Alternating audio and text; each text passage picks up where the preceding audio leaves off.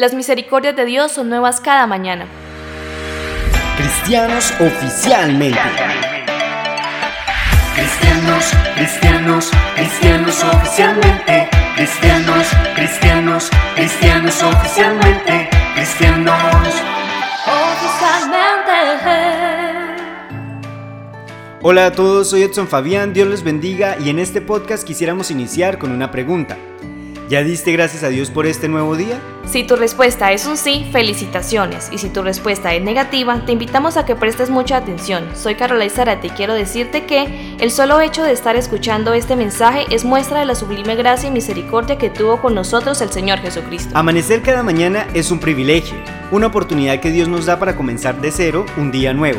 Comenzar de su poderosa mano aprovechando cada momento para estar en su presencia. Por esto queremos expresarles el agradecimiento que sentimos con nuestro Señor por regalarnos un día más para contemplar su grandeza y conocer los propósitos que tiene para con cada uno de nosotros.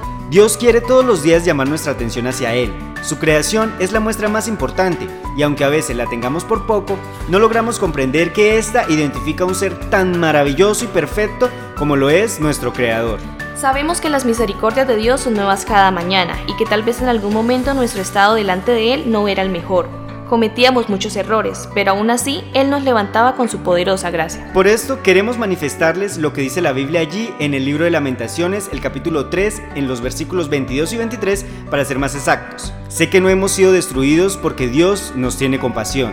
Sé que cada mañana se renuevan su gran amor y su fidelidad, permitiendo así que como Dios y Ser Supremo sea fiel a su palabra. Por lo tanto, la misericordia de Dios es la expresión más grande de su amor, siendo así el acto compasivo más importante que pudo tener con un ser, un ser que se encontraba en un estado de miseria dado que su condición espiritual era deplorable.